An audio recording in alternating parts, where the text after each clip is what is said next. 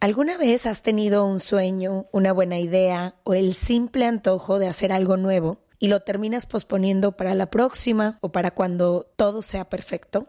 ¿Te has puesto a pensar en cuántas puertas se cierran cada vez que dejas algo porque aún no estás listo o lista o sientes que no eres lo suficientemente bueno o buena para eso? Tal vez el éxito y la felicidad están esas pequeñas cosas o decisiones que pueden cambiar nuestro rumbo. Pero ¿por dónde empezar? No les queremos contar más, pero como sabemos que las historias les gustan mucho en Se Regalan Dudas, en este episodio invitamos a Viridiana Álvarez. Ella es alpinista profesional mexicana y nos compartió su trayectoria y cómo tomó la decisión de cambiar su vida y convertirse en la primer mujer del continente americano en escalar las cinco montañas más grandes del mundo. La cantidad de cosas que aprendimos de ella no se las podría explicar en breve, pero por eso te invito a que escuches y compartas este episodio. This is Paige, the co-host of Giggly Squad, and I want to tell you about a company that I've been loving, Olive and June. Olive and June gives you everything that you need for a salon quality manicure in one box. And if you break it down, it really comes out to $2 a manicure, which is absolutely insane. It's also so easy to get salon worthy nails at home with Olive and June. The difference between how your nails used to look when you did them yourself and now with the Manny system is a complete game changer. The best thing about Olive and June too is it's a quick dry, dries in about one minute, lasts for five days, and full coverage in up to one to two coats. Visit oliveandjune.com slash perfect Manny 20 for 20% off your first system. That's oliveandjune.com slash perfect Manny 20 for 20% off your first system. One size fits all seemed like a good idea for clothes Nice dress. Uh, it's a it's a t-shirt. until you tried it on. Same goes for your healthcare. That's why United Healthcare offers a variety of flexible, budget friendly coverage for medical, vision, dental, and more. So, whether you're between jobs, coming off a parent's plan, or even missed open enrollment, you can find the plan that fits you best. Find out more about United Healthcare coverage at uh1.com. That's uh1.com.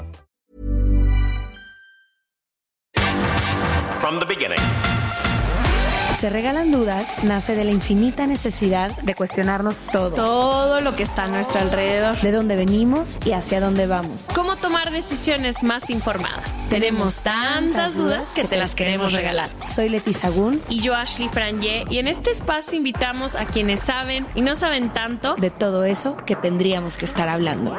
en colaboración con ACAST. Les damos la bienvenida a otro martes de Se Regalan Dudas. Últimamente nos hemos clavado con mucho especialista y con muchas amigas y de pronto se nos olvida de repente las historias. 100%. Y en el formulario, porque tenemos un formulario, si tú quieres aplicar, ya sea porque eres especialista o quieres contar tu historia o lo que sea, quieres aplicar para venir como invitada, invitado a Se Regalan Dudas, tenemos un formulario en serregalandudas.com diagonal invitados. Y también muchas veces nuestra misma comunidad nos propone a quién quieren que venga al podcast. ¿Por qué no entrevistan a tal? Y cuando se repite muchas veces una sugerencia, decimos, ok, aquí hay una historia o algo Importante. o algo que vale la pena contar. Hoy estoy muy emocionada porque la mujer que nos acompaña, ya ahorita les contaremos mucho más de ella, pero creo que por lo que haces y por lo que te dedicas, tienes muchísimas herramientas que nos puedes compartir a cualquier persona, no importa lo que hagamos o lo, que nos dediquemos, y me interesa mucho tu perspectiva de muchos temas, me interesa saber cómo lidias con el miedo, con el autosabotaje, con tu propia cabeza y tus propios pensamientos, porque sé que en lo que tú haces, si no dominas a tu cabeza, no puedes hacerlo. Entonces, siento que estas cosas que yo no hago alpinismo, no hago ninguna aventura extrema ni deporte que exija Estoy esperando eso de ti pronto, Leti. no lo vas a ver. Pero sí que me enfrento a miedos, me autosaboteo, mis propios pensamientos me hacen muy malas jugadas y creo que para alguien que ha conseguido grandes retos y que se ha podido entrenar a sí misma y que se pone objetivos y los cumple, es muy interesante que nos pueda compartir estas herramientas. Como siquiera te preparas para algo que parece un enorme reto al que nunca podrías llegar y sin embargo tú llegas, ¿no? A mí lo que me encanta y mientras la estaba estudiando para que viniera es como esta idea de totalmente que hay una cima, ¿no? Siempre hablamos metafóricamente de la cima y de la llegada y el camino y el destino. Entonces como que la estaba viendo y ahorita nos estaba contando un poquito que le dije, no me cuentes más porque te voy a preguntar en el podcast, pero como esta idea de poder observar una cima visualmente, llegar, ir y también como todo lo del cuerpo, o sea, todos los lugares a los que podemos entrenar nuestro cuerpo para llegar a hacer cosas que nuestra mente a veces ni siquiera puede imaginar, también se me hace espectacular y el sentido de aventura. Ahorita ya les contará más, pero es la segunda vez que va a hacer el Everest y como que yo decía, pues si ya lo hiciste una vez, ¿para qué? O sea, yo como que dijera, ya tengo el papel del Everest, ya no vuelvo. Mantenerte siempre en aventura hace que el espíritu se, no solo sea súper joven, pero llevar eso a tu vida de decir, cada vez es diferente ¿Cuántas veces repetimos millones de cosas que tenemos que hacer en la vida cotidiana y poder encontrar la aventura en eso se me hace increíble? Entonces, bienvenida Viridiana Álvarez a Se Regalan Dudas. Bienvenida. Alpinista, montañista, ha escalado, nos estaba diciendo, todas las montañas más grandes del mundo, esas de las que han escuchado o solo hemos visto en películas remotas. Ella las ha escalado, sé que también tienes ahí como varios récords, no los conozco a profundidad, a lo mejor tú nos puedes contar más a detalle, pero gracias por estar aquí en Gracias por venir. No, al contrario, súper contenta porque son personas que admiro y que sigo y que sin darse cuenta han sido parte también de mi camino. Ay, me encanta saber Me muero de amor. Quisiera que nos contaras, ¿cómo empiezas en esto de escalar montañas? Sí, porque me estaba diciendo antes de grabar que estuvo 10 años detrás de un escritorio en la industria automotriz que si lo piensas, nada tiene que ver una cosa con la otra. Entonces, entender un poquito tu historia, ¿no? El rumbo en que. Sí, ¿cómo decides de estar en un trabajo cotidiano a dedicarte a esto? De las cosas que esperan cuando me preguntan que si soñaba de niña subir Everest y que contesto que no, es como le quita ese romanticismo pero yo creo que también tener esa capacidad de decir, no esperemos casi como que llegue el príncipe en su carruaje y que no esperemos que llegue esa luz que nos diga este es el camino, también fue mi, mi historia. Y mm, bueno, es simplemente el deporte, ¿no? Eh, el deporte se presenta en mi vida a los 28 años con una carrera de 10 kilómetros hacía lo que te pedían que hacían en, las escuelas, los lunes de deporte y eh, de repente niña inquieta que me subía árboles y así, pero jamás destaqué como una niña deportista. Entonces, en mi mente jamás estuvo hoy estar platicando de, de montañismo. Y, mm, y pues mi, mi, camino, el que yo pensaba iba a ser el profesional, estudié administración, después por azares del destino, yo soy de Aguascalientes, donde no hay montañas y, y hay plantas automotrices y hay todo el entorno de proveeduría es muy fuerte, entonces ah, se presenta una oportunidad, salgo de la carrera, me meto a ello y me pongo a estudiar la carrera de ingeniería porque cuando me hablaban de, de ello no entendía absolutamente nada. Entonces era como un reto en la parte profesional pensando que ese iba a ser tu camino. Mi, camino. Entonces ahí duré eh, muchos años y a la par cuando se presenta el tema del deporte, que fue con esta carrera que, que hice con, uh, con una amiga de la universidad, pues 10 kilómetros era así como para pues para ver qué pasaba, ¿no? Para ver si la íbamos a terminar. Y caminábamos y corríamos ahí un poquillo para, para entrenar. Y yo creo que tengo más fotografías de esa carrera de 10 kilómetros que en el Everest. ¿no? Fue mi primer logro en el deporte. Entonces, de ahí digo, bueno, a ver, eh, viene también está medio maratón y el maratón. Entonces, al año estoy corriendo el maratón. Me propongo esta meta, todo el año nos preparamos y así es como empiezo poco a poco como a entrar en el tema del deporte. Sin la montaña por aquí, ¿no? ¿Sabías de alpinismo? No, nada. Digo, en Aguascalientes. O sea, como no yo hay... y Leti ahorita. Haz de cuenta haz de cuenta, lo que vi en las películas, ¿no? Lo que te muestran en las películas, era todo. Tampoco hay un referente en Aguascalientes, entonces tampoco un club alpino, no, nada, no había nada. Pero un amigo de bici de montaña, que también es algo en lo que yo creo que fue el deporte con el que incursiono, el deporte y la naturaleza.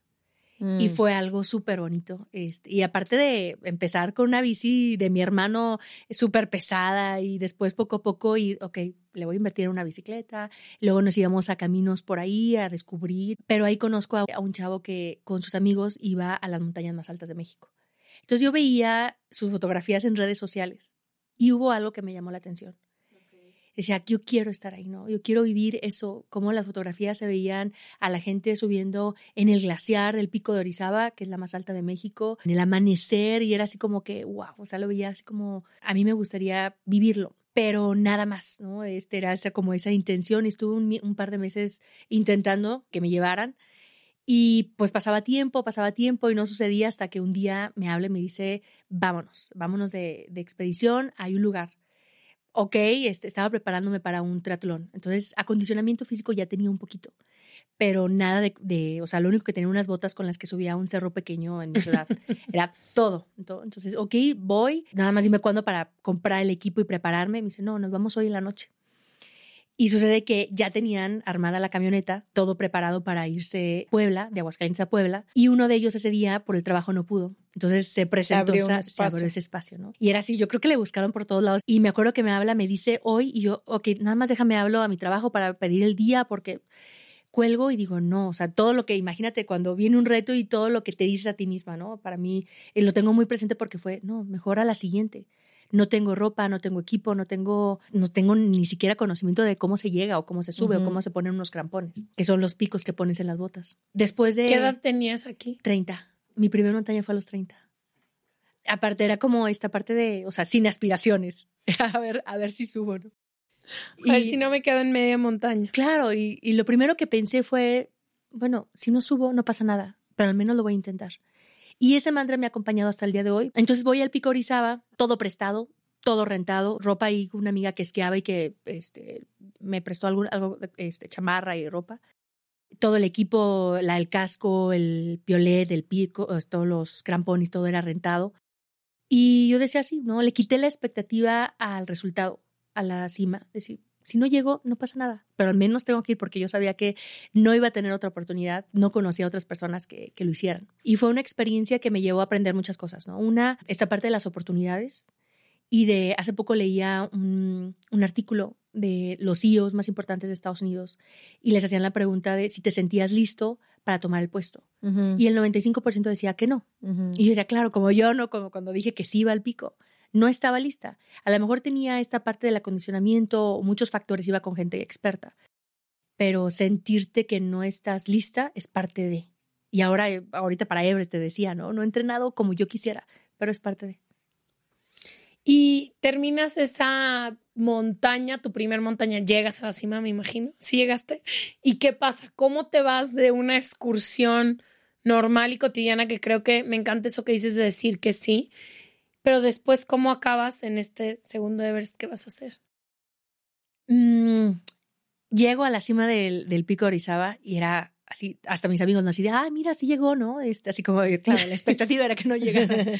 Pero mm, con las piernas temblando, o sea, ya no podía dar un paso más y así de, y todavía falta bajar, ¿no? Pero llegar hasta arriba y ver como todo el horizonte, decía, wow, estoy en lo más alto de México y se veía impresionante. Este, tengo hasta el video de cuando voy subiendo y la, en la cima de México y, y, ahí es donde se abre como una ventanita y así, wow, ¿cómo se verá desde lo más alto del planeta?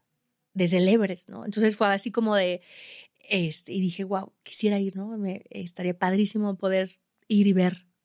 Y claro que en tu día uno de montañista pensar en el Everest es como una locura todavía más grande, ¿no? Pero así fue, así fue como, como se viene esta idea o este gran sueño de, subir el, Everest.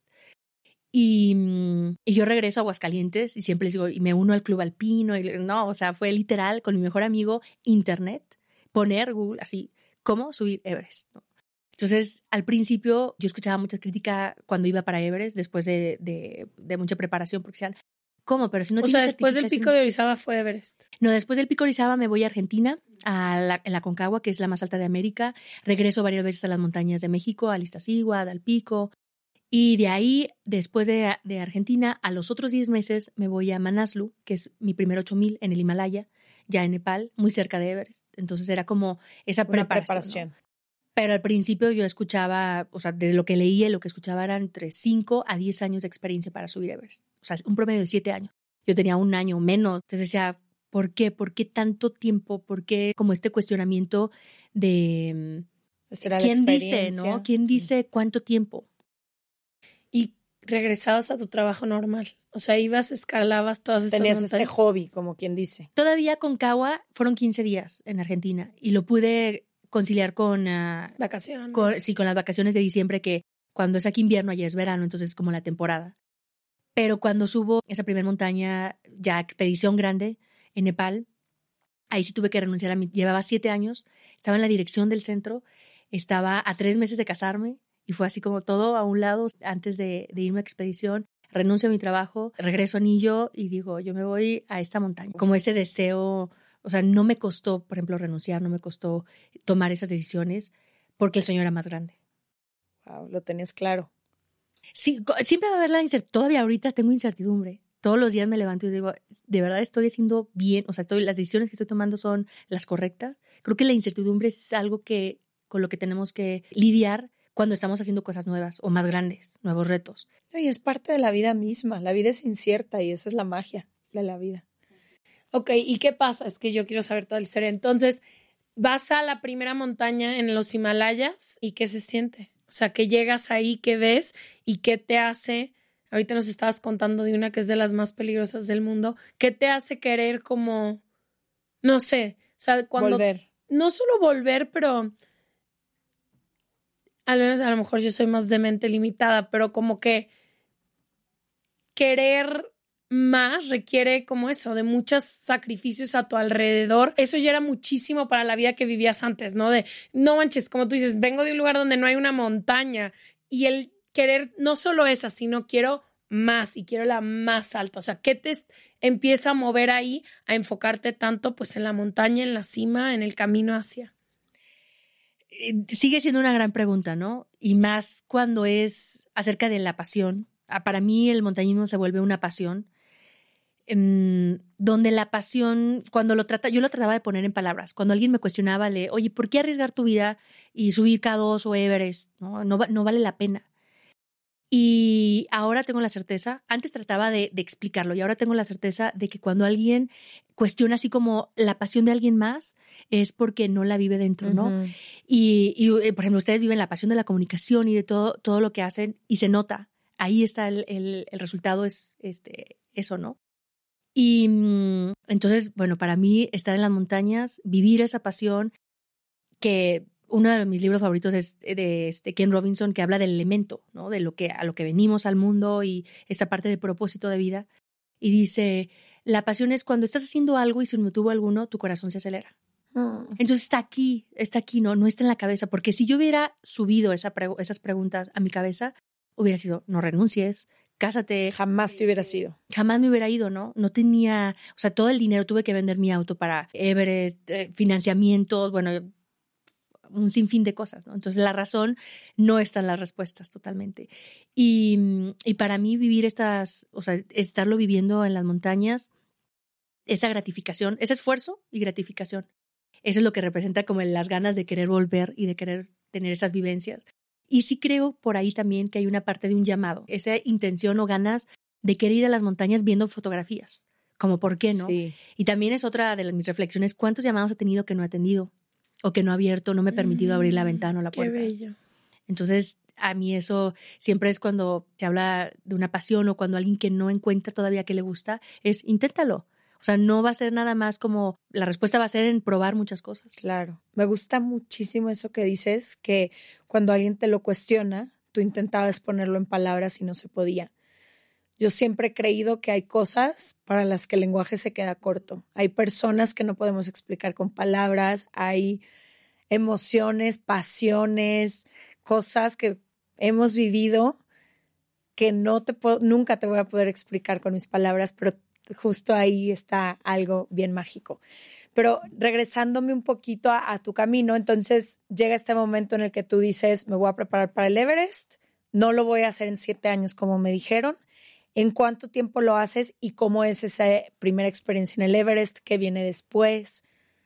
Mi, primo, mi propósito era subir Everest y regresar al trabajo, porque no pensaba que había otra manera de. Ya, o sea, no dijiste esto va a ser mi vocación y ahora solo me dedicaré al alpinismo. No, no, y más a los 30 años, que era así como, este, digo, voy a Everest y me regreso a la oficina. Ya había varios trabajos que había tenido que renunciar, entonces ese cambio de estar este, de trabajos en una ocasión fue uno antes de irme a Everest.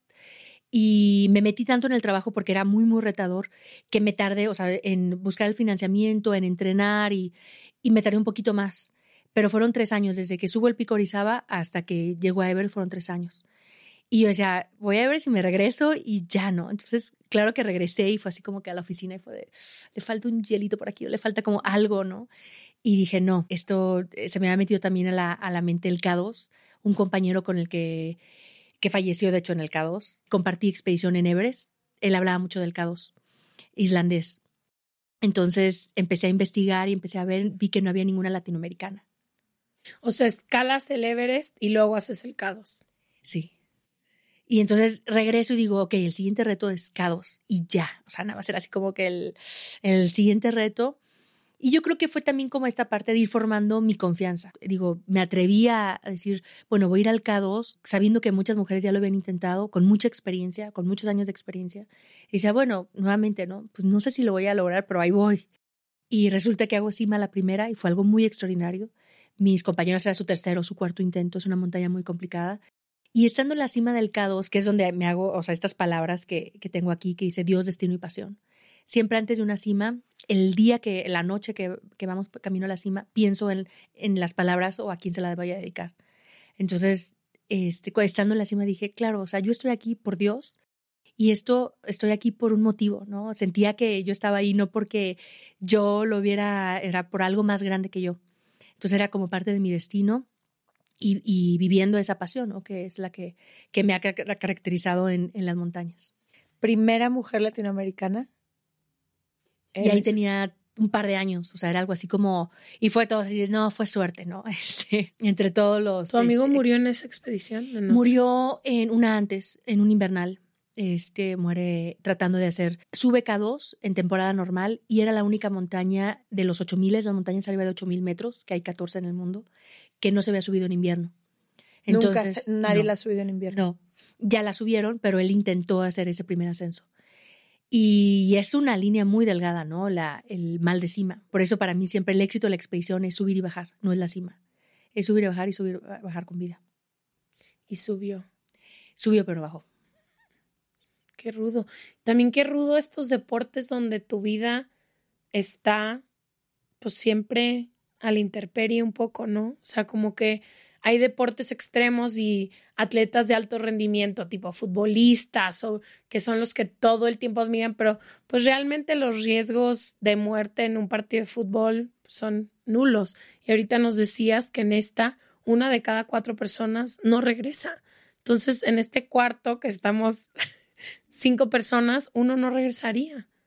¿Cómo lidias con ese miedo a la muerte tan constante todo el tiempo? y antes de subir tuviste que despedirte? O sea, ¿cómo es ese proceso de subir algo que probabilidades altas hay de que no mm. regreses? Mira, mucha gente hace su, su, testamento y se prepara y hace cartas de despedida. Yo, no. Nada. No, Al para chile. mí, sí, todo pensamiento y toda acción, el, la, el cerebro o la mente no distingue mm -mm, entre, entre, lo que real. te conviene y lo que no.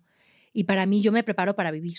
¿No? Entonces, todos los pensamientos que tengo que tener en la montaña son, el enfoque es en ese 75% este, o en ese 33% de vida, ¿no? Y, y, ahí es como, pues esa preparación, que la parte de la preparación física y la más importante, la preparación de la mental. Mente. Que de eso es de lo que a mí me gustaría hablar contigo. ¿Cómo preparas tu mente? Yo justamente ayer estaba hablando con uno de mis mejores amigos que le acaban de dar una de las oportunidades más grandes de su vida, la lleva buscando 15 años, va a ir a hacerlo y, y me dice, mi mente me está jugando muy malas pasadas, me estoy dudando a mí mismo, ya por fin tengo la oportunidad y no me creo suficientemente bueno. Y creo que eso es algo con lo que nos podemos relacionar todos. Porque una cosa, yo cuando me hablo mal a mí misma, sé que no debería de hablarme así. Yo misma digo de que deja de autosabotearte, deja de pensar en el escenario más pesimista, no pienses en la muerte, no pienses en que te vas a enfermar, no pienses en que alguien se va a morir. Pero no puedo controlar mis pensamientos y entonces siento que muchas veces en la vida la mente nos juega muy malas pasadas y no sé si hay algo más importante al momento de hacer alpinismo que el control mental. ¿Cómo lo haces? ¿Hay alguna estrategia? ¿Es un discurso interno contigo misma? ¿Es una rutina? ¿Es una meditación? Ha sido un camino de descubrimiento para mí en esa parte, ¿no? Y sigo aprendiendo. Cuando van creciendo los retos, pues obviamente esa, esa voz siempre va a estar ahí. Creo yo que es parte de de la sobrevivencia, ¿no? Que te dice el miedo, el miedo es una emoción básica que nos ha ayudado a, sobrevivir. El reto está en, en medir, que no te sobrepase y no te paralice porque a mí me dicen, oye, qué valiente, porque vas a esas montañas y no tienes miedo. Y yo, ¿quién dice que no tiene miedo? Si no tuviera miedo, ya estaría muerta, porque no podría evaluar, evaluar los riesgos de avalancha, los riesgos en una grieta. Entonces, el miedo hay que sentirlo y hay que hacerse amigo, este, como una emoción cualquiera otra. Pero, mira, una de las grandes preguntas que, que yo me hacía cuando quería subir Everest y yo veía las fotografías de, de, pues de todo el mundo, de los mexicanos y de todos los que este, habían subido en las montañas más altas del, mundo. Y yo decía, ¿qué piensan? ¿Qué hacen? Eh, ¿Cuáles son sus hábitos? ¿Qué cualidades tienen? Entonces yo me fui de atrás para adelante. Okay. Dice, a ver, son personas disciplinadas, con enfoque y así, ¿no? Hice la descripción y dije, a ver, ¿qué tengo yo y qué, qué no tengo? Y ahí fue, me enfoqué en lo que tenía que desarrollar. Entonces, en esta parte decía, por ejemplo, la confianza en mí misma, es algo que algo que sigo todavía trabajando, ¿no? Y, y, y la mente y el, cerebro es, es un músculo así como el de la pierna. A lo mejor el de la pierna lo podemos medir, podemos ver cuánto porcentaje de músculo, de grasa, y, y el del cerebro no. A veces no, lo, no es tan visible poder medirlo o el nivel de confianza. Hoy amanecí con un nivel de confianza 5, ¿no? O a veces me dicen también, es que tú eres una persona con mucha confianza. Y le digo, es que es algo que eh, todos los días sigo trabajando, ¿no? Yo todos los días que me veo al espejo es bien, vamos bien, y que, o sea, me empiezo a decir cosas. Y ha sido ser muy consciente, primero ver eso, ¿no? ¿Qué es lo que ocupaba de esa persona que quiero ser? ¿Cuáles son las características que debo de tener en mi vida? Y de ahí decir, bueno, estas sí les tengo y estas no, estas son las que tengo que trabajar. Entonces, y empezar, empezar a todos los días a reforzar al, el tener el control de los pensamientos, esta parte de inteligencia emocional, es todo, ¿no? Es todo. Siempre me preguntan en porcentaje qué tan importante es el cuerpo y la mente. Yo 80-20. Así como lo describía Daniel Goldman, el gurú de inteligencia emocional, al menos el que empieza a ponerlo en la mesa. En cuestión de éxito, ¿no? El 80% es inteligencia emocional, el 20% la parte de lo que sabes, entonces, cuando yo iba a estas montañas, al menos la primera vez, pues, eran puros europeos donde habían nacido en las montañas, en los glaciares. Entonces yo, me, yo al principio me sentía muy chiquita, mm. porque me decían, ¿y tú de dónde eres? Y yo de México, de Aguascalientes, y, y les platicaba de mi cerro pequeño de, de, mi ciudad donde entrené para Everest, porque no podía, estaba en un nuevo trabajo y no podía venir a las montañas de México o a algunas otras. Y yo creo que de tan padre que se los platicaba, pensaban que había glaciares y que había, no sé, pero, pero fue como esta parte de, de decir, no, claro que... Este, ¿Y tú has ido a Aguascalientes? pero ellos no sabían, entonces yo se los platicaba así, este. Entonces fue también como creérmelo un poquito, ¿no? Todavía ahorita, es decir, a ver, Everest sin oxígeno. Solamente nueve mujeres en la historia lo han hecho. Entonces, como por qué yo que empieza a los 30, que es de Aguascalientes. Entonces, ha sido como también esa lucha de todos los días, decir, ¿por qué no? Y, y quitándole un poco el peso al resultado, me ha servido mucho. Como decir, pues no sé si lo voy a hacer. O sea, no sé si voy a regresar a decir, no pude, pero me ha dado como esa liviandad de ir y de probar cosas. Cuéntanos cuál ha sido como tu miedo más grande y cómo has lidiado con eso en tu cabeza. Yo soy de historias. Yo me cuento historias. A ti misma. A mí misma. Y de mantras. Una muy específica en el K2, que me marcó porque la vi muy en ese momento. Íbamos ya para camino a la cima después de día 30 y no sé qué de expedición. Nos cae una tormenta y nos tenemos que parar en un campamento intermedio donde había dos carpas de otra expedición. Nos eh, metimos, éramos como cuatro en una carpa de dos y estuvo nevando tanto que la carpa se dobla tanto por la nieve que apenas nosotros no podías ni, ni siquiera levantarte. Entonces fue una noche espantosa. Si aquí no vamos a quedar enterrados en nieve, este, ¿qué va a pasar? Las avalanchas, la expedición. A mí me, me, costó muchísimo juntar para esa expedición. Todavía debía la mitad yo estando en la expedición. Entonces era como de, yo no me puedo regresar, ni puedo regresar otro, en otro año, ¿no? Entonces yo esta vez subo y subo. Y, y al día siguiente eh, salimos eh, de las tiendas y evaluar la nieve, ¿no? Las condiciones de la nieve para ver si había riesgo. Entonces, sí había nieve, pero eh, podíamos continuar. Y la mitad de la expedición decide bajar, porque dice, esto es una señal, esta tormenta, y, y la otra mitad decidimos subir, porque decimos, es el momento. Entonces... ¿Cuántos y cuántos? Como mitad y mitad fue. Fue como... ahí éramos poquitos, porque nos dividimos por grupos, éramos como unos seis, seis, siete. No, éramos como ocho con... Ocho bajan y tú dices... Este, cuatro bajan y cuatro seguimos. Entonces... Yo. no, no, bueno, es que contando, éramos cuatro más los Sherpa, entonces eran cuatro. Pero es que espérate, si cuatro, uno de cada cuatro se muere, en cada grupo uno. se podía morir. Ay, no, Entonces era como, para mí era, en ese momento vi las dificultades. Cada momento que tengo una dificultad, digo, es el momento para demostrar que tanto lo quiero. Entonces, siempre que viene, por ejemplo, hace poquito un patrocinador se bajó, no te vamos a poder apoyar. Entonces fue así como de, yo dije, a ver, no, el reto es grande, las acciones también tienen que ser, ¿no? Y también este, las dificultades. Entonces, es como, al menos como yo me lo, me lo platico, ¿no? Me lo digo. Pero definitivamente sí, algo de mis retos todavía al día de hoy es desde dónde me hablo. Porque esa, mente, esa, esa voz interna viene de muchos lados. Puede venir desde el ego, de no, eh, yo dije que iba a subir y subo. ahora subo. O desde el miedo de decir, no, me puedo morir, ¿no? ¿Qué, qué puede pasar? ¿no? Y, y, entonces, el gran reto todavía del día de hoy es desde dónde me estoy hablando, o sea, desde el centro, desde la intuición, desde, lo, desde la voz más pura, ese sigue siendo mi reto. A ver, pero regrésame a ese momento. Eh, se abre la conversación de, oigan, unos vamos a bajar y otros van a continuar. Y tú dices adentro de ti. Vemos la nieve, hay posibilidades de seguir, o sea, de continuar escalando. Y dijimos, no, o sea, es momento de, de demostrar que tanto quieres estar ahí. Por eso son lugares tan inhóspitos, tan pocas personas han llegado, porque tener esa perseverancia y ese aferrarte a, a, esa, a ese sueño, a ese deseo, sin cruzar la línea de, del mal de cima, ¿no? decir, no, yo voy. Muchas personas me ha ¿Qué tocado. es el mal de cima? Perdón, no conozco El mal de cima es cuando tu meta es llegar a la cima. Sin importar lo que pase. Hay que bajar. Mm. Y hay muchas personas que se quedan en la cima. O sea, que no les queda un gramo más de energía y llegan a la cima y ahí se quedan. Ah, ok. Entonces, ya no hay fuerza por ejemplo, la, la, película que es muy famosa de Everest, llegan a la cima, pero no, no les alcanza el tiempo para bajar. La tormenta los agarra y, y mueren ahí. Eso es el mal de cima. Y qué difícil como la cantidad de autoconocimiento que tienes que tener de decir, ¿es mal de cima? o es perseverancia, porque se ven y se oyen muy igual. Se ve el de que estoy aquí, este es un reto que yo me puse. O sea, como que debes de estar muy consciente, sobre todo en estas decisiones de decir, los que se bajaron, también en conciencia completa, decir, yo no puedo subir y bajar. Hasta aquí llegué. Entonces, el autoconocimiento que se tiene que tener para poder hacer este tipo de cosas es enorme.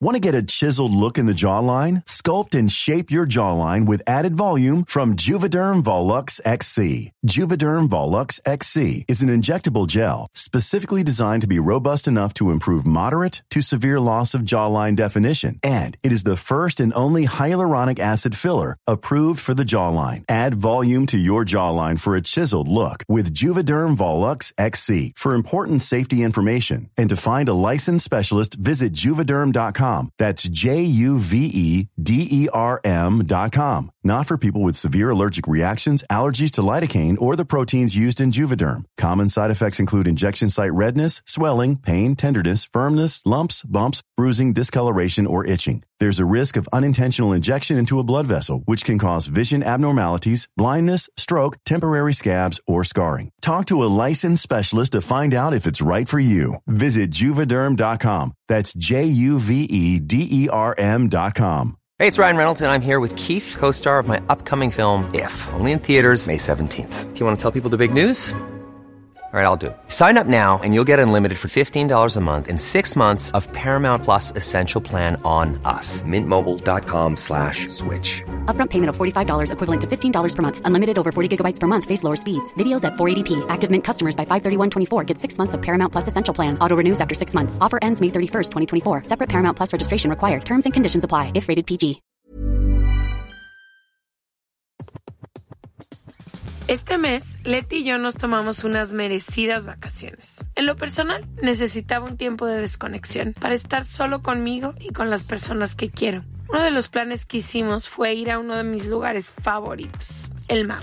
Por eso decidí comprarme un traje de baño lindo, protector solar y algunas otras cosas que quería llevarme a la playa. Después de comprar lo que necesitaba, usé una app que se convirtió en mi más grande aliada, porque me regresó dinero en efectivo y me recompensó por muchos de los gastos que hice. La app se llama Hybora y es muy sencilla, rápida y segura de usar.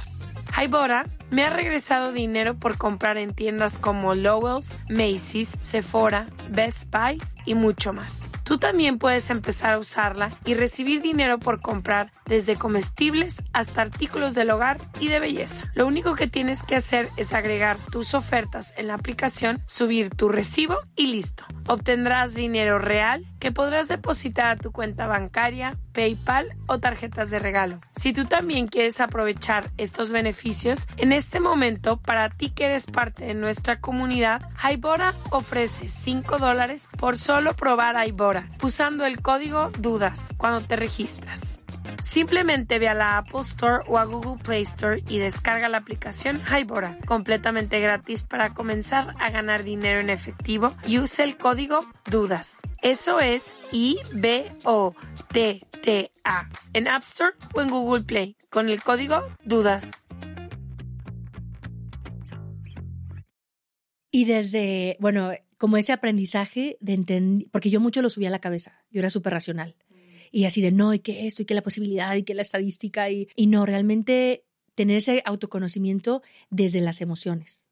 Y desde ahí se toman las decisiones. Si una decisión que estás por tomar o una, un resultado o algo no queda todavía de cuadrar, hay algo ahí, ¿no? Entonces, siempre es como cuando hay algo que no me late, así, tal cual, así como en este lenguaje coloquial, es como esta parte de no, por ahí no es. No hay se algo siente que no- bien. ajá.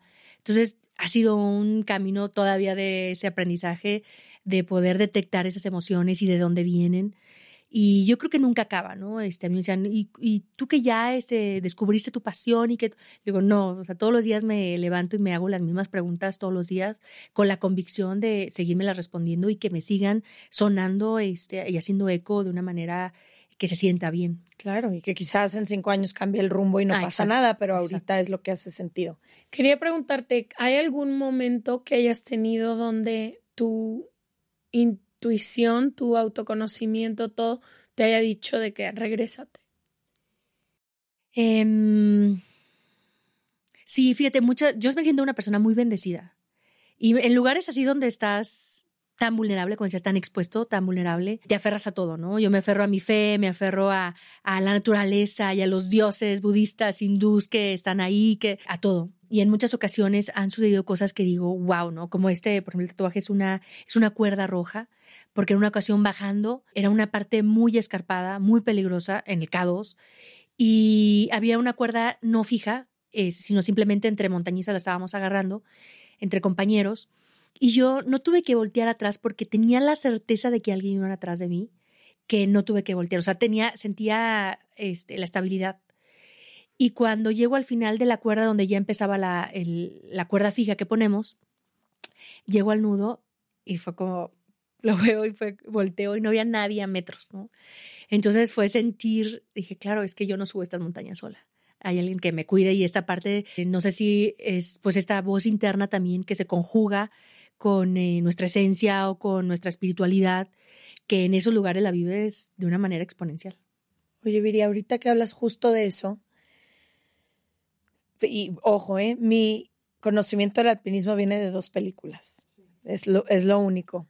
Me imagino que desarrollas una confianza absoluta en otros seres humanos, porque de ti depende su vida y, y de, ti Su vida y su depende. vida depende de ti. ¿Cómo, ¿Cómo ha cambiado tu perspectiva un poquito de esta conexión entre seres humanos? Porque no es que sean tus hermanos con los que creciste, tus amigas de toda la vida. Me imagino que a muchos a lo mejor los conoces incluso antes de subir la montaña, no sé.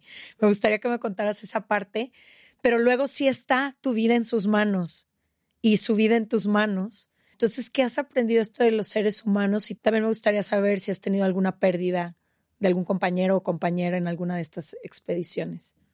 Me ha tocado conocer gente increíble, ¿no? Este, en cuestión como mm, de esa hermandad que logras hacer por el hecho de estar en un lugar tan vulnerable, con un mismo sueño, con un mismo ideal, que eso es lo que compartes, viviéndolo de una manera diferente, ¿no? Cada quien con sus propios miedos y sus propios em, motivos de estar ahí.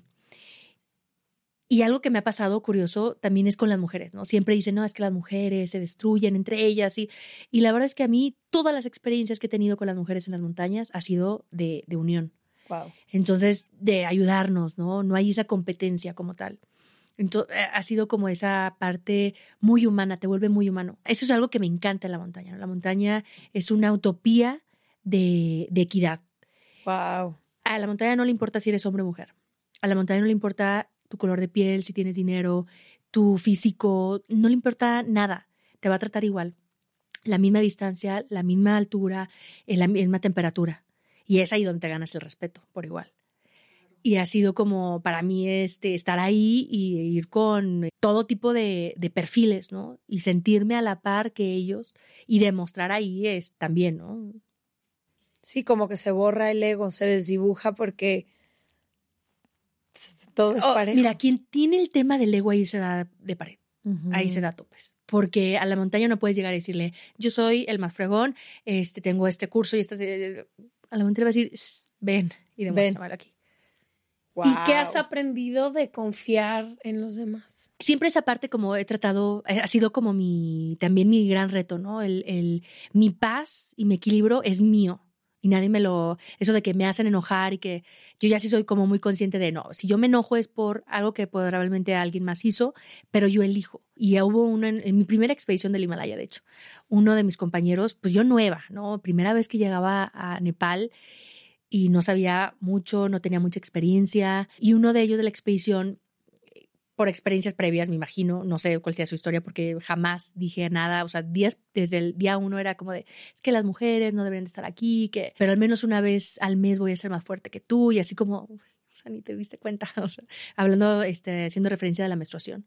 Entonces era como, decía, al principio sí era como, ¿por qué ese tipo? Era como, para mí era como injusto, ¿por qué me trataba así si yo no le había hecho nada, yo lo trataba bien? Y, y, y él me vino a dar una gran lección que era, a ver, el, el dueño de tu energía eres tú y nadie más. Y si de por sí la montaña ya requería mi energía, yo dándosela a esta persona. En las noches me despertaba, a veces en la noche te despiertas del frío en los pies, de ese dolor en los huesos. Entonces tienes que levantar y tienes que frotarte para poder volver a dormir. Entonces yo me, me, di cuenta que me estaba despertando más pensando en ese cuate que en los pies, en, en el frío. dije, no le puedo estar dando más energía a él. Y ahí dije, basta, este, obviamente poniendo mi línea y todo, pero era como de, no, yo soy responsable y soy dueña de mis emociones y yo decido.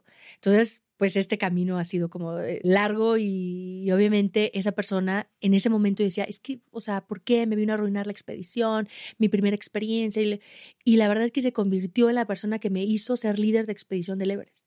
Porque en la en, eh, eh, fui con la misma empresa, con los mismos guías, los mismos Sherpas, que son los, los, la gente local, que son los que saben de, de, las montañas y los que hacen toda la logística y que sin ellos no pudiéramos estar subiendo.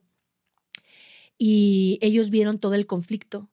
Entonces, cuando voy a la expedición de Everest, yo siendo de las mujeres más jóvenes, menos experiencia, me eligen como líder de expedición. Wow. Y yo desde México brincaba y decía, bueno, no sé qué voy a hacer, pero se escucha muy padre, ¿no?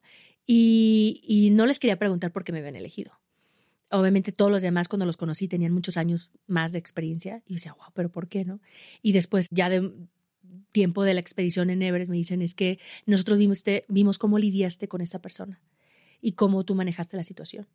Entonces era claro, o sea, es esta parte de la inteligencia emocional. Y él se vino a ser un maestro que me hizo ser líder de expedición. Que ese es el verdadero liderazgo al final. Sí. ¿Y has tenido alguna pérdida de algún compañero o compañera en alguna expedición? En cada me toca ver a alguien morir. Y también en el camino ves mucho, en todas las montañas ves gente que se queda ahí, ¿no? Eh, que es muy difícil bajarlos. Ya cuerpos congelados en zonas donde apenas te cabe un pie adelante del otro es muy complicado bajarlos. Y se quedan ahí como recordatorio de, de dónde estás. Y, y ver a esta persona morir era de los primeros días que estábamos en la montaña, era un canadiense fue un error, no sabemos si se rompió la cuerda, si él no se enganchó bien o y fue verlo literal, pues rodar y saber que esa persona ya estaba muerto y nada más con el radio quién era, fue muy rápido, no vimos quién era su equipo, quién era él. Cinco minutos más tarde, o sea, cuando vimos que su equipo estaba descendiendo para, para ver si podían rescatar el cuerpo, fue continuar, ¿no? Entonces, cuando di el primer paso adelante, fue como, ¿qué estás haciendo? O sea, acabas de ver morir a alguien y sigues. O sea, ¿en qué cabeza cabe? O sea, pues yo ya lo sabía, pero vivirlo es diferente. Vivirlo debe ser muy distinto. Qué fuerte. Quisiera hablar del camino, ¿no? El otro día creo que tú posteaste algo en tu Instagram que decía, no es, no es ni la meta ni es la compañía, ¿no? No es ni el camino ni el destino. Es la, compañía. Y para mí, o sea, en las montañas que he tenido en mi vida, la compañía no solo ha sido indispensable, sino te estaba contando que no tiene nada que ver con el camino de Santiago, donde camino nada, pero este... oye, oye, tienes un reto. Son, mis, son mis montañas. también está en mi bucket list.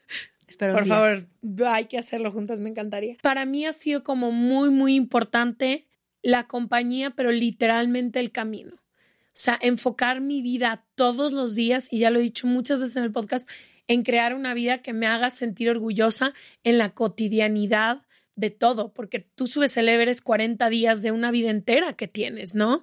Y subes tal montaña, entonces quisiera que las tres dijéramos como qué nos mantiene en el camino y qué nos hace, ni siquiera, yo tenía un profesor en la foto que diario nos decía que cuando estés tomando una foto, las posibilidades de que sea mejor cerrada, abierta, son infinitas, ¿no? O sea, como que decía que vete a lo más chiquito y de lo más chiquito luego ve a lo más grande. Y siento que en las montañas y en todos los retos de la vida sí pasa. tienes un reto gigantesco enfrente y realmente lo que importa es si este día va a ser mejor, si este día vas a poder, si puedes tener la esperanza de que mañana o no mañana, en algunos días, el camino se pondrá mejor. Entonces, ¿Qué haces para mantenerte literalmente en algo que te distrae tanto que es como el Everest, pero las montañas que cada una tiene, que son a lo mejor nuestros trabajos, que brillan mucho, no sé qué, ¿cómo te mantienes todos los días diciendo, hoy es el entrenamiento, hoy es un paso, hoy es esto, hoy es llegar a tantos metros y tan tan? Lo demás puede que venga, puede que no, y también no todo puede estar enfocado a que vas a subir el Everest toda tu vida. Tocas temas súper lindos. Uno es, yo le llamo la felicidad condicionada. El tener esa importancia de que cada paso es igual de importante. O sea, yo siempre les preguntaba, ¿cuál es el paso decisivo o el paso más relevante? ¿El primero que das? O sea, cuando sales del campamento base o el que estás por llegar a la cima. Y son igual de importantes. Sin uno, no, sin uno y otro no, no pudieran. Hace poco veía este porcentaje que me llamó la atención, que decía el 70% de las personas viven inconformes, o sea, no están felices con lo que hacen. La cima son minutos de expediciones de meses. Es decir, es como, o sea, como para qué vas a un lugar donde vas a estar nada más minutos, meses. Entonces, entender que efectivamente el camino es lo más importante, la apreciación del camino y de las cosas más relevantes. Y la montaña te lo enseña de una manera tan noble, lo más básico desde una bocanada de aire, desde respirar, cosas tan sencillas con las que puedes ser tan felices como unos calcetines pues sucios, feos, a lo mejor con agujeritos, pero que estás a, en, a 8000 metros y que te están manteniendo caliente y que ni son de marca, ¿no? Este es como esta parte, eh, tener esa capacidad de apreciación. Y, y para mí este, este mantra también que me lo llevo siempre, de si con todo lo que tienes no eres feliz, con todo lo que te falta tampoco. Eh, para mí eso es así de... Por eso digo, la cima, ¿cómo vives la cima? Digo, sí, de agradecimiento. Siempre la cima va a ser de agradecimiento, pero no es el objetivo. O sea, no todos los días me levanto, híjole, ¿qué día va a ser la cima? ¿Y qué día? No, o sea, me levanto y estoy en el camino, lo disfruto, ¿no? Disfrutar cada día. Y yo creo que ahí se vuelve relevante. Y esta parte de, de lo que les compartía de la, la felicidad condicionada es cuando decimos cuando tenga esto, cuando sea así, cuando haga, cuando logre aquello, cuando y siempre es cuando suceda y estamos trabajando por un cuando. Y cuando llega, lo que sucede es que por un momento van a ser igual minutos de cima y bien, siempre va a haber algo más. Siempre va a haber algo más, siempre somos personas perfectibles y siempre va a haber algo más. Y como no tenemos la capacidad de valorar lo que tenemos en este momento, aunque no sea por lo que estamos trabajando, eh, entonces esa, esa felicidad siempre va a estar condicionada. Entonces, en, teniendo la capacidad de decir hoy, aun cuando no tengo lo que, por lo que estoy trabajando, estoy contenta, estoy feliz. A mí siempre me da la sensación de que lo que más nos roba la felicidad, sobre todo a esta generación, un poco a la pasada y un poco a la que viene, es justo esta idea de que siempre después va a venir algo después y que todo está en la cima. Y es un poco contradictorio con lo que tú haces, e incluso era una de las preguntas que apunté inicialmente como, pero ya me la contestaste, pero mi pregunta iba a ir un poco a hacia este engaño social que hay de siempre creer que cuando toquemos la cima todo va a ser felicidad o todo se va a solucionar y que nos imposibilita encontrar la felicidad en nuestro día a día, en la cotidianidad, en las cosas tan simples y tan sencillas que yo siempre lo digo, solo cuando alguien se muere entendemos lo importante de eso, porque nunca extrañas la cosa extraordinaria que hacía con mi papá. Extrañas el abrazo, el voltear y ver lo que estaba sentado en su silloncito, el cosas muy muy sencillas pero es un engaño, un engaño en el que vivimos siempre creyendo que cuando llegue este gran momento, esta gran, ahí va a estar depositada en un cuadrito guardada dentro de una caja, la felicidad. Sí, la, feliz, la felicidad está en la medida de la apreciación, así tan sencillo. Y eh, hay un libro que de Mark, El sutil arte de mandar al carajo. Mm. Em, sí. Sí. De que no te importe un carajo. El, que no te importe un carajo, exacto. Y él decía que le gustaría, él estuvo en una crisis muy grande y bueno, lo que describe en su libro, esta parte de que él fue famoso, tuvo el dinero, todo lo que en su vida quería, ¿no? Trabajó y cae en una depresión y dice, a mí me encantaría que todos fueran ricos y famosos para que vieran que ahí no está la felicidad. Y claro, es como esta parte de darle el valor a las cosas en el a lo que no lo pone el mercado. ¿Cuánto vale esto? Bueno, trae hoy un precio, ¿no? Y a veces en la montaña, literal, puedes traer algo así muy pequeñito como eh, una foto, un pequeño dulcecito de México que a veces me llevo así como para dar ánimos y vale tanto, o sea, el precio en la montaña, de hecho en la montaña el, el dinero no es la moneda, la moneda en la montaña es la vida misma. Y me ha tocado ver, y fue un caso que se me quedó muy grabado, un banquero catarí que estaba atorado en una tormenta y por radio, o sea, escuchaba decir, vengan, ayúdenme, por favor, y decían, es que no podemos, hay tormenta, nadie puede subir. Les ofrezco y ahí estaba Lo que la, cantidad, ¿no? decían, no podemos. Entonces decía, wow, el dinero aquí no vale. En la vida misma, o sea, lo más valioso que tenemos ahorita es nuestra propia vida y a veces no le damos el, pues esa relevancia o el, valor de lo que es. Wow. Quería preguntarte em, de tu nueva montaña que vas a subir y por qué decides hacerlo sin oxígeno y como esta sensación de empujar el límite de lo que se pudiera hacer, como que quisiera que me contaras qué, cuál es como tu intención de hacerlo así sin oxígeno, que me imagino pocas personas lo han hecho, muchas personas lo han hecho, no sé, pero ¿Qué te motiva a decir voy a empujarme a mí todavía más lejos de lo que ya lo hice? Cuando regreso del Cados dije, ok, el, la montaña que le sigue va a ser Kanchenjunga, que era la tercera montaña, decía, el top tres del mundo y ya, ya no, ya me retiro, ¿no? Voy a esa expedición y antes de la expedición, una persona de, que, de la parte logística, que también es asesor de Record Guinness, me dice, ¿sabías que si subes a la, a, la cima antes del 17 de mayo, haces Record Guinness? Y pensé que estaba bromeando, sabía que él trabajaba para Guinness, pero era como de, se está burlando, ¿no?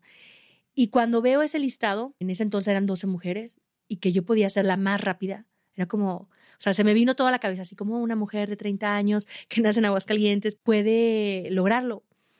Y me voy a esa montaña sin ninguna expectativa, o sea, era como, era la primera mexicana, ni siquiera sabía que no había mexicanas cuando voy, ¿no? Entonces era como, ok, la cima no es el objetivo, el récord Guinness si se da es para mí, no tengo que, este, siempre he dicho también esta parte, si es para mí ahí va a estar.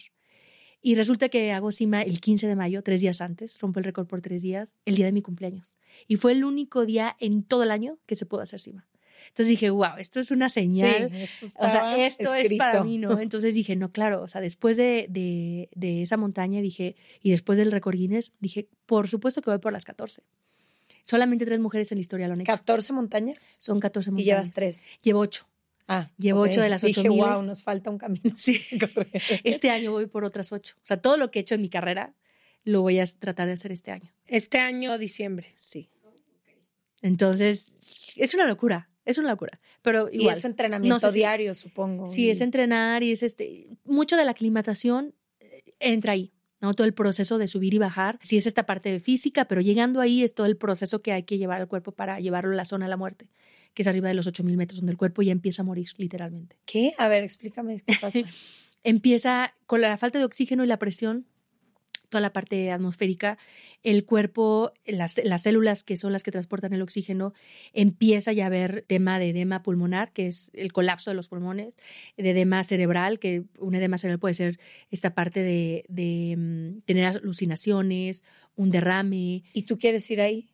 No, ya he ido. Sí, pero esta vez sin cuando oxígeno. tocas esta cima de 8000 kilómetros, estás ahí, en esa situación. arriba de la zona de la muerte. Entonces es un reto llevar el cuerpo al límite. Ahora sí lo voy a tratar de llevar todavía al límite más. ¿no? Jamás. En el Everest mi mantra era, no me voy a detener a menos que me desmaye. Esa era mi mantra. No sé si el cuerpo me la creyó porque no sucedió y siempre fue para adelante. En todo momento siempre ha sido como adelante. Obviamente ha habido momentos de mucho cansancio, momentos de tener que parar. Este, ha, habido expediciones que la he hecho sin hablar, sin poder hablar, teniendo este, una infección en, en la garganta. Entonces, pero nunca me he detenido así como de ya no, ya me voy, ¿no? Y esta vez hacerlo sin oxígeno sí va a ser como todavía llevarlo más. El riesgo de hacerlo sin oxígeno suplementario es esta parte de congelación de extremidades. Por la falta de oxígeno deja de circular, entonces empiezan a engangrenar y, y tengo muchos amigos que pues ya no tienen muchas extremidades. ¿Y cuál es la razón por la que tú quisieras hacerlo sin oxígeno? Entonces, cuando viene este reto de las 14 montañas. Estoy en shock. cuando viene este reto de las 14 montañas, digo, claro, o sea, el, viene pandemia, también este fue todo un tema, ahí donde jamás había tenido ataques de ansiedad y me, es, estando en casa, literal, así fue como que me hacía falta algo, ¿no? Todo ese, como para mí ir a la montaña es drenar, mi manera de drenar. Entonces conocí el yoga, la meditación, que me ayudó muchísimo y vuelvo otra vez al proyecto de las 14. Y este año hacerlo sin oxígeno suplementario es una inquietud que ya tenía, o sea, una idea muy lejana que a lo mejor no decía porque no me no tenía la confianza suficiente de decir yo pudiera ser de ese grupito pequeñito de mujeres en la historia que lo han hecho. Entonces, pues a, eso voy a, a, probarme, a retar, a seguir ese, esa corazonada de, obviamente, manteniendo siempre la integridad y la, la parte física eh, tratando de, empujar, pero no, no sobre mi salud. ¿no? Entonces, ese también es otro de las, de las cosas o, mis mantras, que es la vida primero. Mientras haya vida y oportunidad. Y vas sin oxígeno, nada. O sea, ni hasta el destilo te regresas. ¿Hay alguien que te daría oxígeno si necesitaras? Llevo, Sí, llevo una persona que me acompaña, que es un Sherpa, y que él lleva oxígeno, que vamos haciendo equipo.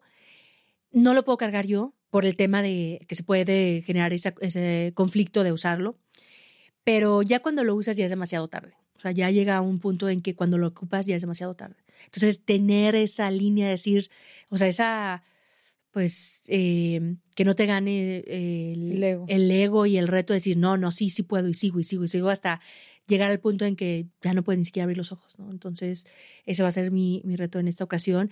Y también un poco de levantar la mano y decir, aquí estoy, estoy haciendo este reto, porque pues todo el año vienen estas montañas que va a ser algo que nunca se ha hecho, al menos en, en México o en, en América y también con un grupo de mujeres que vamos al Tíbet, vamos a hacer una expedición de mujeres. Solamente China nos está dando permiso a nosotros.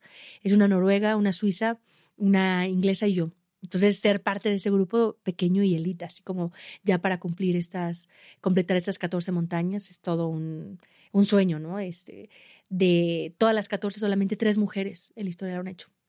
Una italiana, una, una austriaca y una española. Entonces, hay 65 ¿Cuáles mujeres. son las ocho que te faltan?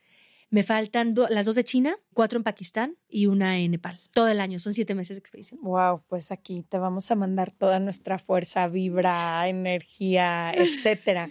que se ocupa. antes de, sí, que se va a ocupar mucho. Antes de irnos, hay una cosa que dijiste que aquí la apunté, que cuando te llega este primer, primer momento, que era el pico de Orizaba, tú dices, mejora la siguiente bueno, no, tú dices, tu cabeza te decía, no, no, no, mejora la siguiente. Y siento que este es un mecanismo de defensa y autosabotaje que vive eternamente en, los seres humanos, como de, empiezo el lunes, mejor el próximo año, mejora la siguiente. Y como que lo que a mí me gustó es que tú dijiste, pues lo importante es ir, ¿no? Y ahí ya descifro cómo y estos CEOs que agarran como esta oportunidad porque los trenes de oportunidad a veces sí solo pasan una vez.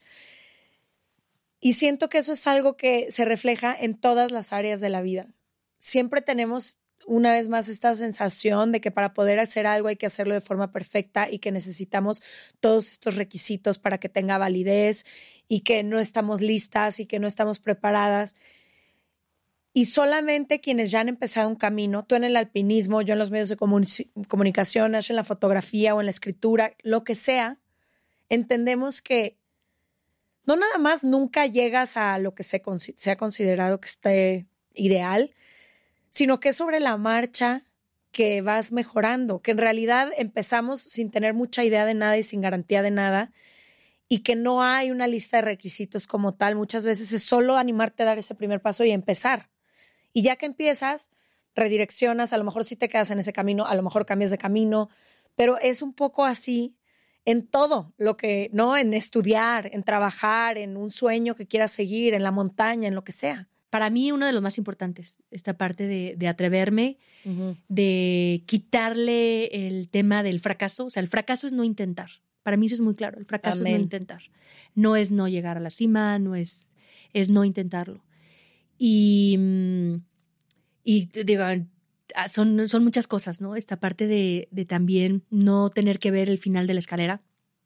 Yo escuchaba, las escuchaba y decía que querían ser algo grande y que querían triunfar. O sea, a veces no, no tenemos esa claridad de, de qué es lo que queremos o qué lo, pero empezar y darnos la oportunidad de probar muchas cosas, eso nos da la capacidad de decir, ah, por aquí sí, por aquí no, por aquí sí no y, y que las oportunidades, tener esa claridad también de hacia dónde vamos.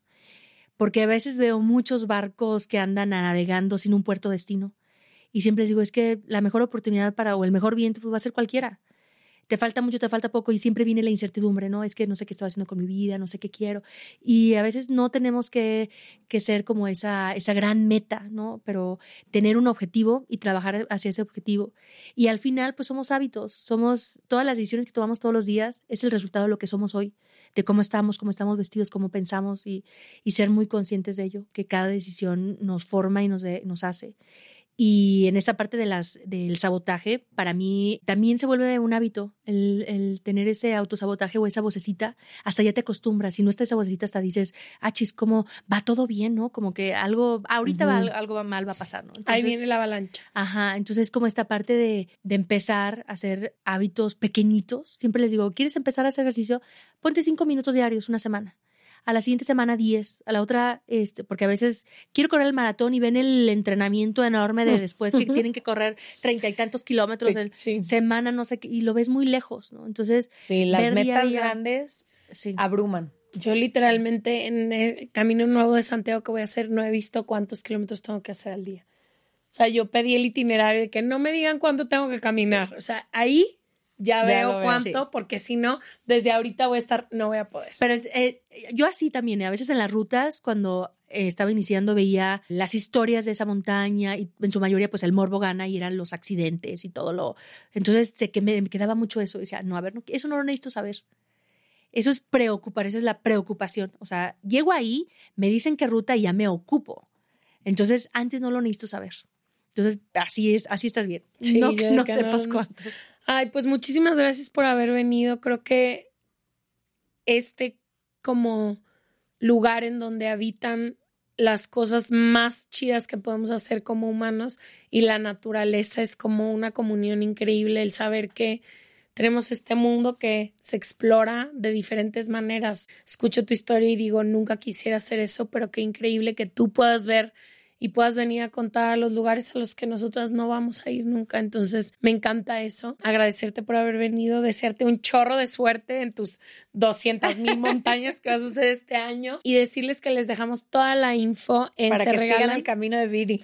Exacto. Subes todo tu camino, lo estuve viendo. Sube todo para que estén al pendiente de todo y voy a poner cuando ya hayas completado las ocho. En serregalandudas.com diagonal suscríbete, les dejamos toda su info, algunos libros que nos va a recomendar y bueno, agradecerte por haber venido. No, al contrario, muchísimas gracias por, ti. por este espacio que así como les dije está un parte también de mi camino Entonces, me voy a tomar una foto allá cuando esté en el campamento base, escuchando su, sus episodios. ¿Has escuchado alguno en alguna montaña? Sí, sí, sí. Me muero ya. Fíjate que esta parte como, así como dices, no, no son las mismas montañas, pero definitivamente son los mismos valores y son las mismas herramientas con las que subimos cualquiera que sea nuestra montaña. Y, para mí poder compartirlo y que alguien más diga, ok, si ella pudo, ¿por qué no puedo yo? ¿no? Entonces, a mí eso es algo, la manera realmente de trascender. Entonces, agradecida con ustedes, agradecida también con mis patrocinadores, que sin ellos, porque también en México no es tan conocido el montañismo, ni las mujeres en el montañismo. Entonces, gracias a Flexi y a, y a Cimarrón, porque han sido parte fundamental que me ha permitido estar allá. Me robaste la palabra, pero te lo juro que antes de que dijeras eso te iba a decir, no sé qué patrocinador se cayó, pero este podcast lo ven millones de personas, entonces pónganse las pilas, está increíble el proyecto que está haciendo. Patrocinadores, échenle la mano. Sí, ¿sabes por qué? Que hacen patrocinando fiestas y pedas por todos lados cuando esto es lo que tenemos Te voy a decir una cosa, yo sí creo que las empresas tienen una gran responsabilidad en escoger a sus influencers, en escoger a quienes promocionan sus productos o servicios, porque ese es el tipo de contenido que están impulsando a que vean. Entonces, que, que, que sea un contenido con valores, que sea un contenido que te lleve a algo. ¿no? Entonces, definitivamente sí, yo ya hago un llamado a las empresas que se fijen muy bien a quién están patrocinando. Padrísimo. Muchísimas gracias. Nos vemos, y nos vemos el próximo jueves, martes, cuando nos escuchen. Gracias.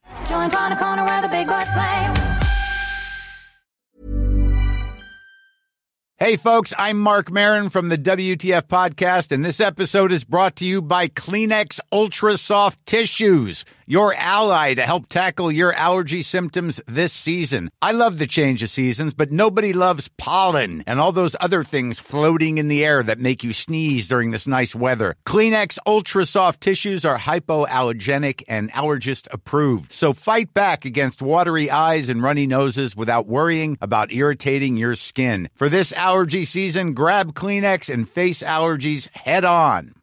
This message comes from BOF sponsor eBay. You'll know real when you get it. It'll say eBay Authenticity Guarantee. And you'll feel it. Maybe it's a head turning handbag, a watch that says it all, jewelry that makes you look like the gem, or sneakers and streetwear so fresh every step feels fly. eBay gets it. So look for the blue check mark next to that thing you love and be confident that every inch, stitch, sole, and logo is checked by experts. With eBay Authenticity Guarantee, you can trust that feeling of real is always in reach. Ensure your next purchase is the real deal. Visit eBay.com for terms.